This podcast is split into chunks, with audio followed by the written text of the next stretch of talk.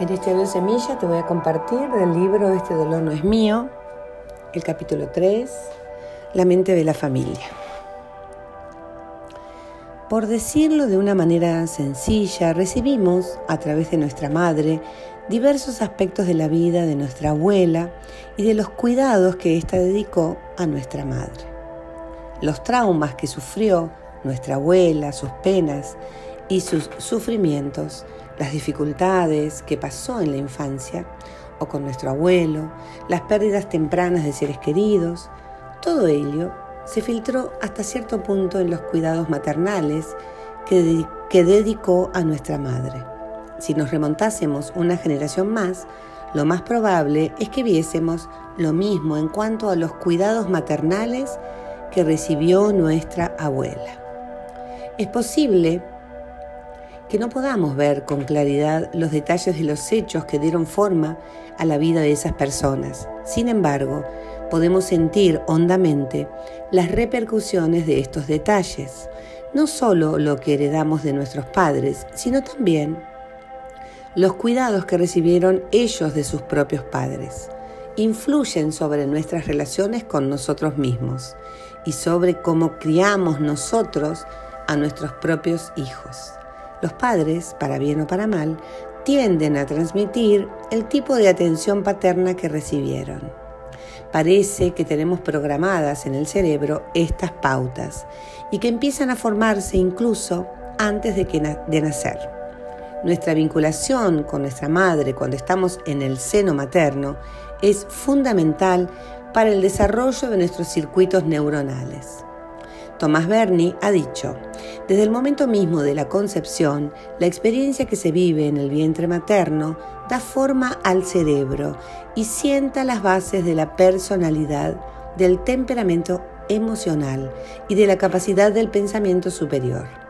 Estas pautas son como un modelo, más que aprenderse, se transmiten. El desarrollo neuronal que se produce en el seno materno prosigue durante los primeros nueve meses después del nacimiento. En función de las vivencias del recién nacido y de sus relaciones con la madre o con la persona que lo cuida, conserva unos circuitos neuronales, descarta otros y organiza los restantes. A través de estas primeras interacciones, el niño sigue, estableciendo el modelo por el que gestionará sus emociones, sus pensamientos y sus conductas.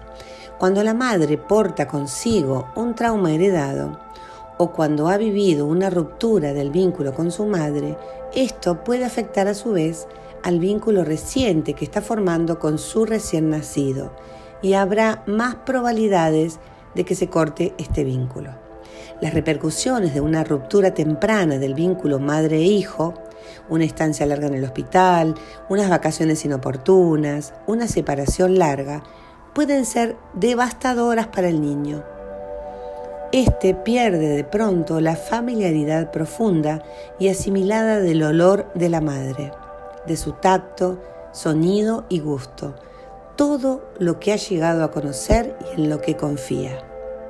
La madre y el hijo viven en un estado biológico que tiene mucho en común con las adicciones, dice Winifred Gallagher, autora especializada en ciencias del comportamiento. Cuando se separan, el recién nacido no solo echa de menos a la madre, sino que sufre una abstinencia física y psicológica, que no es muy distinta de la que padece el heroinómano al que se priva de la droga bruscamente. Esta analogía sirve para explicarnos mejor por qué protestan con tanta energía todos los mamíferos recién nacidos, incluidos los humanos, cuando se les separa de sus madres. El recién nacido que se ve separado de la madre puede sentirse en una situación de peligro para la vida, dice la doctora Raylene Phillips, neonatóloga en el Hospital Infantil de la Universidad Loma Linda. Si la separación prosigue durante un periodo prolongado, la respuesta es la desesperación. Añade la doctora de Phillips. El niño se rinde. La doctora Phillips comparte esta idea con el doctor Niels Bergman y con otros expertos en la neurociencia del vínculo madre e hijo.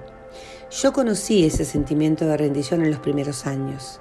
Me llegó de mi familia. Lo que mi madre no había recibido de su madre afectó a su vez a lo que fue capaz de darnos a mis hermanos y a mí. Aunque yo sentía siempre la presencia de su amor en el fondo, una buena parte del ejercicio de su maternidad estaba afectada por los traumas de nuestra historia familiar, más concretamente por el hecho de que su madre, Ida, había perdido a sus dos progenitores cuando tenía dos años. Según la tradición familiar, los hechos fueron los siguientes. Cuando mi bisabuela Lora murió de pulmonía en 1904, sus padres culparon de ello a su marido, Andrew, que era, según ellos, un inútil y un jugador. Lo que se cuenta en la familia es que Sora contrajo una pulmonía por haber estado asomada a la ventana en pleno invierno, suplicando a su marido que volviera a casa. Contaron a mi abuela Ida que su padre se gastaba en el juego el dinero del alquiler y esta frase se ha repetido en nuestra familia como un eco a lo largo de las generaciones. Tras la muerte de Sora, expulsaron de la familia a mi bisabuelo Andrew y nunca se supo más de él. Cuando yo era niño, ya percibía la amargura de mi abuela cuando contaba esta historia y la contaba muchas veces. Y me entristecía que ella no hubiera llegado a conocer a su padre.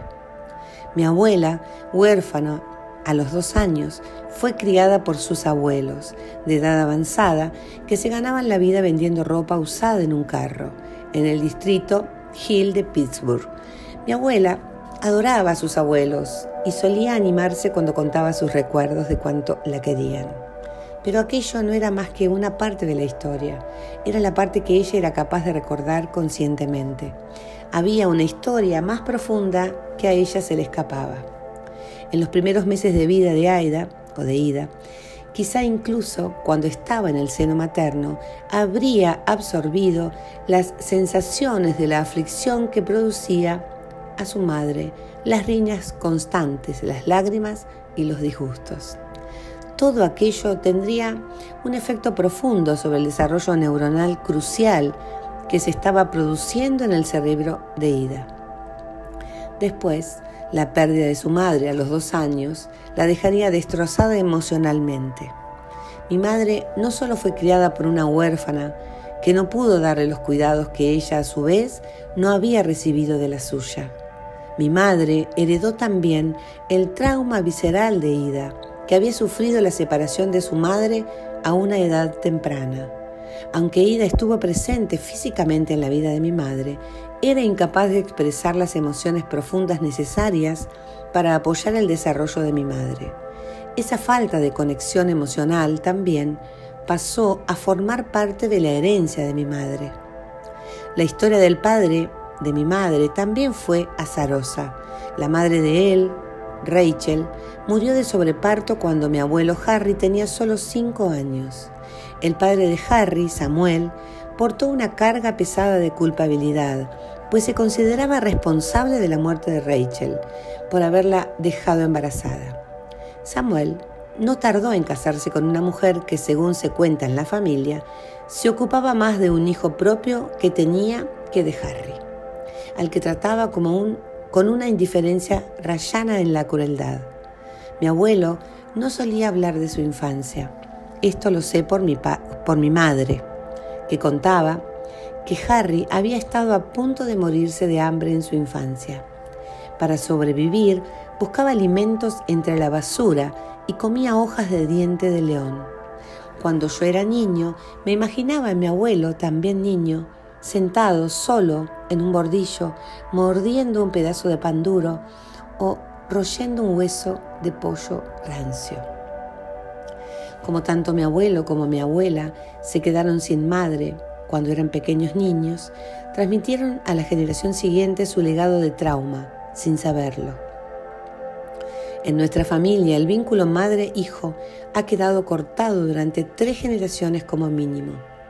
Si estas perturbaciones no se hubieran producido antes de que naciera mi madre, es posible que mis hermanos y yo hubiésemos recibido unos cuidados cuidados maternales distintos.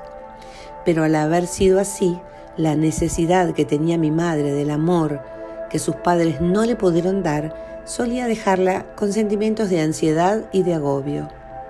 Comprendí que para poner fin al ciclo de traumas heredados en mi familia y en última instancia para curarme yo mismo, tendría que curar mi relación con mi madre. Sabía que no podía cambiar lo que había sucedido en el pasado, pero sí podía cambiar sin duda la relación que manteníamos en el presente. Mi madre había heredado las pautas de estrés de su madre y yo las había heredado también. Ella solía llevarse las manos al pecho y quejarse de la sensación de agitación que tenía en el cuerpo. Ahora me doy cuenta que estaba reviviendo inconscientemente el miedo y la soledad que se reproducían en nuestra familia. El terror a quedar separada de la persona a la que más necesitaba, su madre. Recuerdo que cuando yo era un niño pequeño, de unos 5 o 6 años, y mi madre salía de casa, sentía tal terror que iba a su dormitorio, abría el cajón donde guardaba los pañuelos y los camisones y hundía la cabeza entre las prendas para percibir el olor de ella. Recuerdo vivamente aquella sensación de que no volvería a verla, de que solo me quedaría de ella su olor. Cuando fui adulto, conté a mi madre estos recuerdos y entonces supe que ella misma lo hacía. Hundía la cara entre las ropas de su madre cuando ésta salía de casa. Tal como se aprecia en mi propia historia, las interrupciones tempranas del vínculo madre-hijo pueden tener su origen incluso mucho antes de nuestra concepción. Los efectos pueden quedársenos en el inconsciente y vivir en nuestro cuerpo en forma de recuerdos somáticos que se desencadenan cuando se dan hechos que evocan el rechazo o el abandono. Cuando pasa esto, podemos sentirnos completamente desfasados respecto de nosotros mismos. Podemos sentirnos dominados por nuestros pensamientos y abrumados, incluso asustados, por las sensaciones que nos inundan el cuerpo. Como el trauma se produjo en época tan temprana, suele quedar oculto en un lugar hasta donde no llega nuestra conciencia. Sabemos que existe un problema, pero no somos capaces de poner en limpio qué pasó exactamente. En vez de ello, suponemos que el problema está en nosotros, que tenemos dentro algo que es malo. Movidos por nuestro miedo y por nuestra ansiedad, solemos intentar controlar el entorno para sentirnos seguros. Esto se debe a que cuando éramos pequeños teníamos, teníamos muy poco control y seguramente no disponíamos de un lugar seguro para refugiarnos de las emociones intensas que sentíamos. Las lesiones del vínculo pueden reproducirse a lo largo de las generaciones si no cambiamos conscientemente la pauta. Gracias por escucharme.